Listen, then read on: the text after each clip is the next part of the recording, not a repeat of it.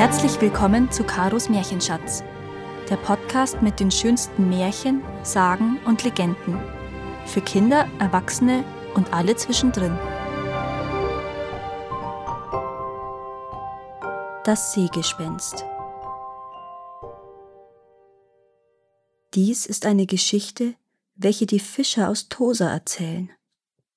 Vor vielen, vielen Jahren rüstete man in all den Fischerdörfern an der Küste, wie in jedem Jahr, wieder die Schiffe, die auf Bonitofang gehen sollten. Die ersten Bonitos waren gesichtet worden und die besten Männer eines gewissen Fischerdorfes bestiegen ein starkes Boot und fuhren hinaus auf die hohe See. Es war ein guter Tag für den ersten Fang. Das Meer lag ruhig da, die Wellen hoben und senkten sich nur schwach, und am blauen Himmel lachte die Sonne.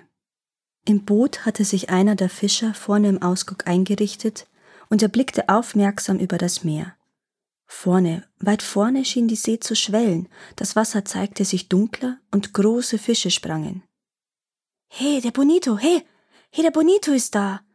Und zugleich begann auf dem Schiff ein geschäftiges Treiben. Man hatte alle notwendigen Geräte vorbereitet, jeder Mann nahm die seinen.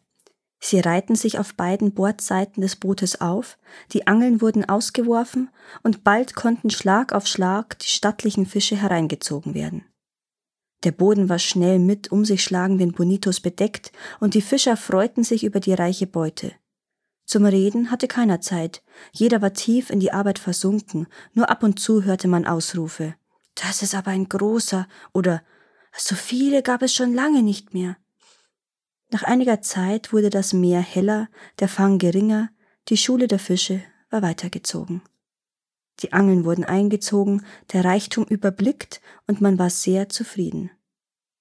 Die Saison hat gut angefangen, meinte einer. Das Dorf wird sich freuen, ein anderer. Lasst uns heimfahren, die Frauen warten schon auf die Fische. Ja, Männer, es wird Zeit. Ich glaube, das Wetter will bald umschlagen. Man richtete also das Boot in Richtung Küste und wollte sich beeilen. Der Himmel hatte seine Farbe verändert, er war purpurfarben geworden, und auch die See drohte ganz violett, fast schwarz. Dazu wehte ein kalter Wind. Die Männer wollten eben gerade die Ruder eintauchen, um die Fahrt zu beschleunigen, da zeigte sich mit einem Male neben dem Schiff ein Strudel. Und unter Rauschen und Brausen tauchte ein riesiger runder Kopf auf. Er erhob sich hoch und höher, und schließlich stand ein haushohes Gespenst über dem Schiff und seiner zutiefst erschrockenen Besatzung. Kopf und Körper gingen ineinander über und hatten die Form einer Glocke. Zwei kurze Arme besaß das Unding, zwei geschlitzte Augen und ein gewaltiges Maul. Das Ungeheuer betrachtete für eine Weile grinsend das Schiff, dabei stand es völlig still auf dem Wasser. Die Besatzung hatte sich entsetzt auf die Knie geworfen und rief jammernd die Buddhas und die Götter an.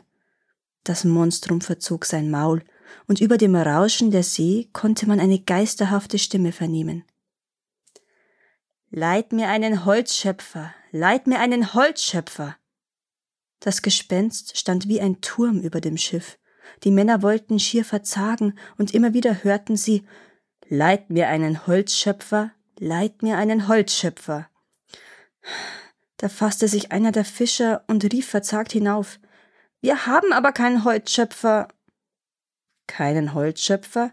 Nein, wir haben keinen an Bord. Das Gespenst schien sich zu besinnen, dann versank es langsam und mit Brausen wieder in der Tiefe. Dort, wo es verschwunden war, blieben nur noch einige Wirbel. Gebannt starrten die Männer ins Wasser. Die See nahm nun allmählich wieder ihre gewöhnliche Farbe an, und auch der Himmel hellte sich auf. Die Fischer kamen zu sich, sie stürzten an die Ruder und wie toll arbeiteten sie sich an die Küste zurück. Daheim waren sie zuerst unfähig, ihr Entsetzen mitzuteilen, und sie redeten alle wirr durcheinander. Die folgende Erscheinung auf dem Meer begannen sich bald zu zeigen. Die Seemänner fühlten sich schwach und elend, und mancher musste sich sogar mit Fieber ins Bett legen. Ihr Erlebnis sprach sich schnell herum, und alle Dorfbewohner bekamen es mit der Angst zu tun.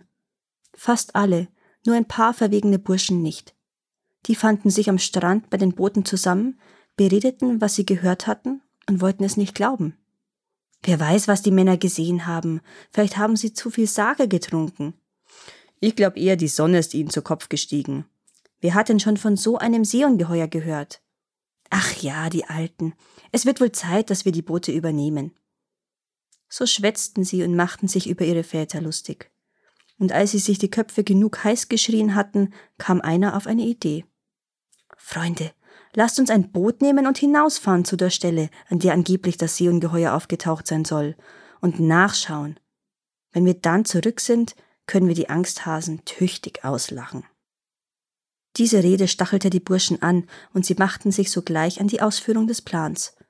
Bei den Booten war niemand, keiner im Dorf dachte in diesen Stunden an eine Ausfahrt. Die Jungen schoben ein gut gebautes Boot ins Wasser und ruderten geschwind hinaus aufs Meer. Auch sie hatten Glück mit dem Wetter. Die See lag ruhig und der Himmel war blau. Sie ruderten kräftig und lachten und erzählten. Aber auch sie sollten das Seeungeheuer sehen. Plötzlich fuhr ein kalter Wind über sie hinweg. Der Himmel wurde purpurfarben und das Meer violett, ja fast schwarz. Vor ihrem Boot fing es an zu strudeln, und mit Rauschen und Brausen tauchte das schreckliche Ding auf. Die Burschen fielen vor Grauen einfach um. Das Gespenst erhob sich haushoch über sie und öffnete sein riesiges Maul.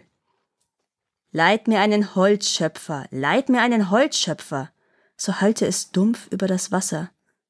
Nun lag zufällig ein Holzschöpfer im Boot, einer der jungen Männer nahm ihn zitternd auf und warf ihm den Scheusal zu.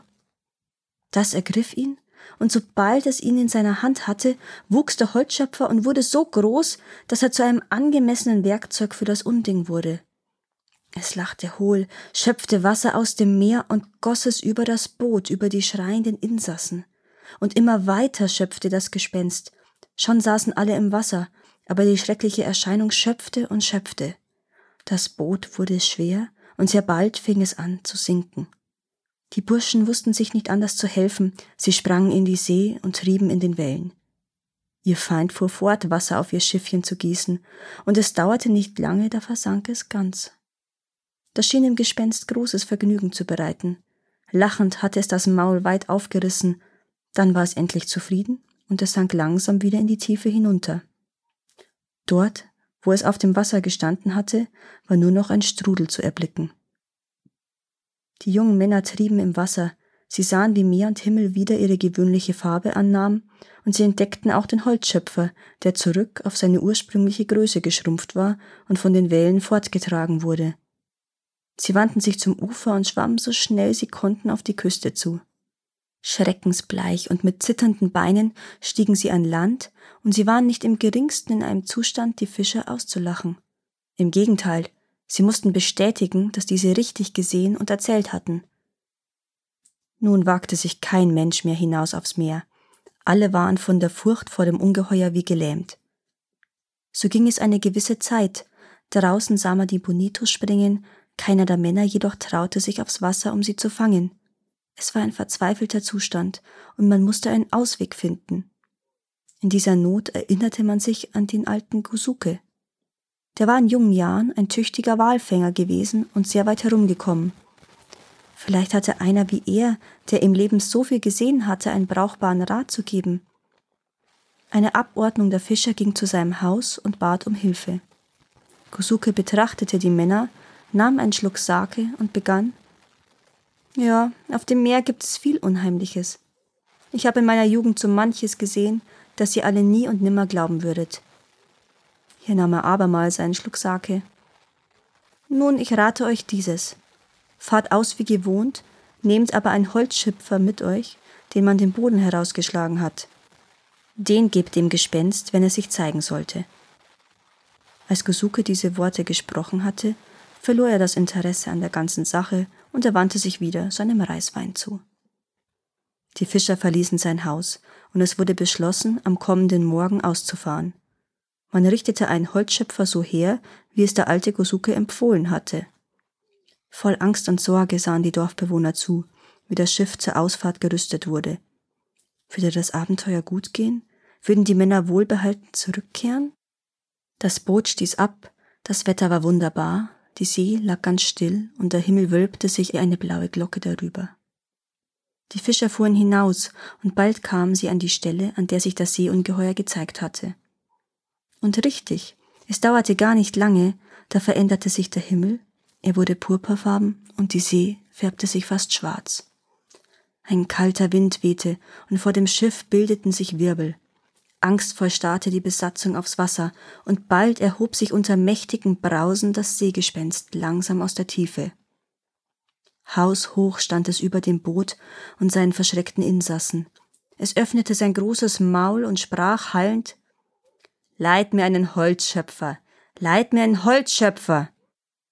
Der beherzteste von den Fischern ergriff den vorbereiteten Schöpfer und warf ihn dem schrecklichen Ding zu. Das nahm ihn freudig auf, und sofort wurde er groß und immer größer, bis er dem Gespenst gerade handlich war. Es grinste tückisch und fing an, Wasser aus der See zu schöpfen und über das Boot gießen zu wollen. Aber der Schöpfer besaß keinen Boden mehr, das Wasser floss hindurch und das Schiffchen erlitt keinerlei Schaden. Zuerst merkte das Ungeheuer nicht, dass es nicht nach seinem Willen ging, und es fuhr emsig fort zu schöpfen. Aber allmählich fiel ihm doch auf, dass das Boot unversehrt vor ihm trieb. Da schöpfte es schneller und schneller, aber auch dann konnte es das Schiff nicht unter Wasser setzen und damit zum Sinken bringen. Es heulte und schöpfte, aber es war ihm nur Misserfolg beschieden. Die Fischer fassten Mut, und nun schossen sie ihre Harpunen auf das Ungeheuer ab. Sie gingen durch seine Gestalt hindurch wie durch Wasser. Endlich warf es den Schöpfer weg, und brausend und klagend versank es im Meer. Nur ein Strudel blieb zurück. Nach einer Weile tauchte aus der Tiefe der bodenlose Schöpfer empor, und nun hatte er wieder seine gewöhnliche Größe.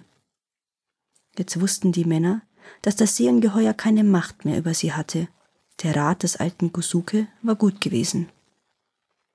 Seit dieser Zeit nehmen die Fischerboote der Provinz Kochi, wenn sie in den Pazifik hinausfahren, immer einen Holzschöpfer mit, den man den Boden herausgeschlagen hat. Und das Gespenst soll sich nicht mehr gezeigt haben. Die Menschen hatten es überlistet.